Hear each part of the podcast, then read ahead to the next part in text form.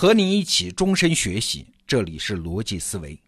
昨天啊，我们向你推荐了王立明《生命科学五十讲》，这是我们花了半年时间精心打磨的得到自然科学第一课。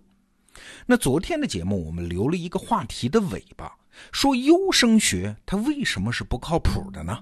除了纳粹德国那种极端的例子，优生学在学理上的缺陷到底在哪儿呢？今天我们就来回答这个问题。王立明老师跟我聊天的时候说啊，关于生命的定义，你去查有很多种啊，但是他作为一个生命科学家，内心里认同的只有一种，就是生命是一场持续了四十亿年的无可奈何啊，这像文学家用的句子啊。为什么这么说？达尔文的进化论就告诉我们了，进化是靠自然选择的力量随机推动的，每一种生命都是随波逐流的。你这个物种能不能延续，哎，跟你个体的努力完全没有关系。你就是强大到恐龙那个份上，该灭绝还是灭绝吗？你就是弱小到蟑螂这个份上，该存续还是存续吗？你再来看我们人类身上。什么难产、痛风、肥胖、高血压，包括死亡，都是进化的代价呀。我们对于自己的身体其实没有啥话语权。你看，这不是无可奈何是什么呢？但是啊，王立明老师在跟我聊天，聊到这个话题的时候，突然话锋一转，他说：“但是，因为生命科学，人类即将打破演化的枷锁，成为自己命运的主人。”哎，整个人类就站在命运的拐点上，这个拐点是啥呀？就是现在生命科学中最前沿的基因编辑技术。这项技术在最近十几年里面是突飞猛进呐，可能让人类永久性的走上另外一条演化的道路。基因编辑这个词儿啊，我们得到用户应该不陌生啊。简单的说，就是在生物庞大的遗传信息中，精确的寻找到那些出现问题的基因位点，然后把错误的位点剪切掉，然后替换成正确的位点，就是我们通常在电脑做文本编辑的时候那个剪切粘贴。哎，这个技术一旦成熟，那前景可就无比美妙啊！随便举点例子啊，通过基因编辑可以让农作物和牲畜的产量大大提高，那全世界范围内饥饿这个现象可就一定要消除了。另外，什么病菌呐、病毒啊、害虫啊，可以从地球上根除掉。更重要的是，基因编辑可以让人类的后代子孙彻底摆脱疾病的困扰，很多病从此就没了。哎，怎么样？好吧？但是，请先别忙着鼓掌。王立明老师说：“这是一个拐点，但是并不见得是一个向好的方向前进的拐点。”他自己作为一个生命科学家，想到被基因编辑技术改变的人类未来，其实充满了隐忧。好，那下面我们就顺着王立明的思路往下推演一下。第一个隐忧是啊，任何技术的发展，不管它的初衷有多好啊，人类其实是控制不了它的方向的。比如，人类探索核物理科学，结果呢，造出了毁灭人类的原子弹。那第一批核物理学家一生都在受这种道德的煎熬啊，没有人想自我毁灭啊。但是技术这东西，它一旦发展出来，它就活了，它会走出一条自己的路。比如说，历史学界曾经总结出这么个规律啊：上一次大战争中冒头的武器，一定是下一次大战中一开始。就使用的武器，比如说美国南北战争的后期开始尝试使用机枪，结果呢，第一次世界大战一开始就大规模使用机枪；第一次世界大战结尾的时候出现了坦克，结果第二次世界大战一开始，纳粹德国就使用了坦克集团军；那第二次世界大战结尾的时候使用了核弹呢？不用想啊，只要还有下一次世界大战，核武器一定是一开始就使用的。这是不以人的意志为转移的，技术有自己的意志。那基因编辑技术会引发什么样的后果呢？不知道。但是可以肯定的一点是，大家一定会不断的升级它的用途。刚开始当然是治病了，那然后呢？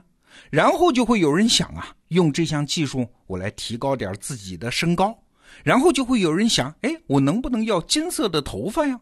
我还想要双眼皮、高鼻梁。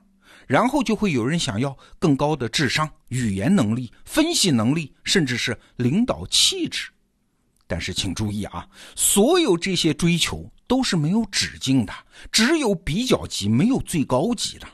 只要基因编辑技术成熟，就会引发一场永远也不会结束的军备竞赛。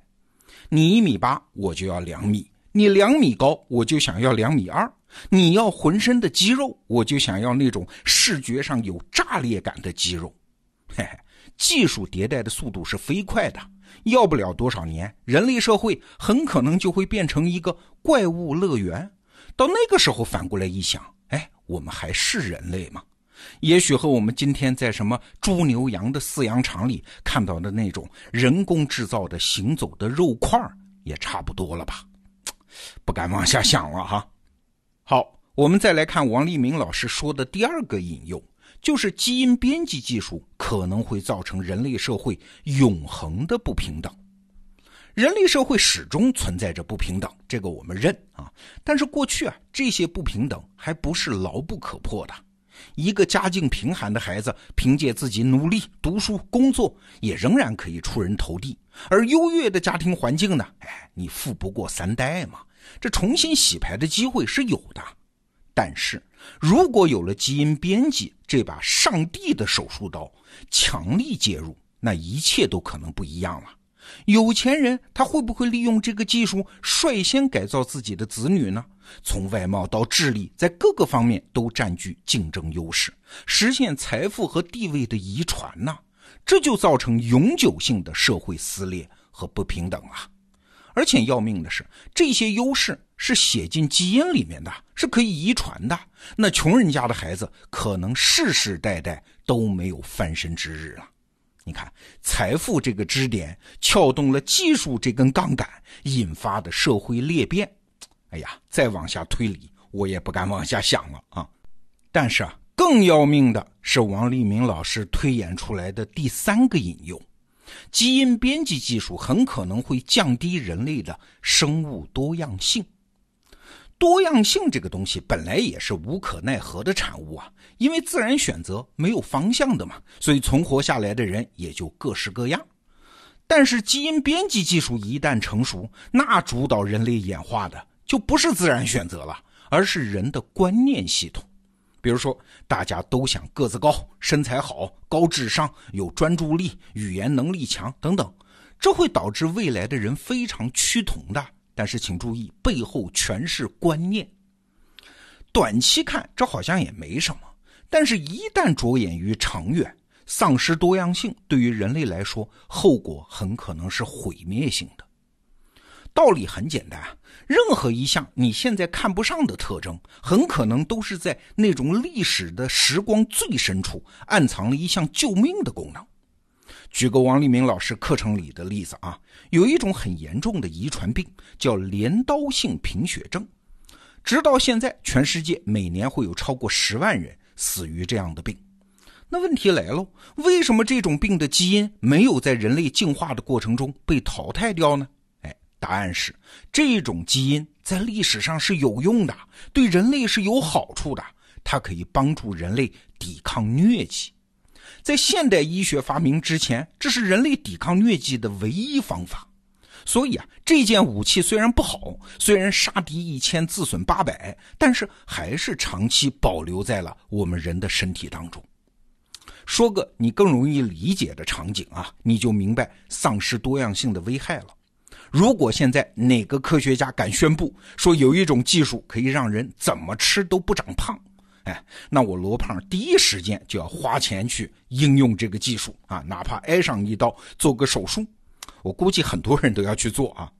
那时间一长，什么结果啊？就是我们都变成了那种狂吃但是不吸收的体质。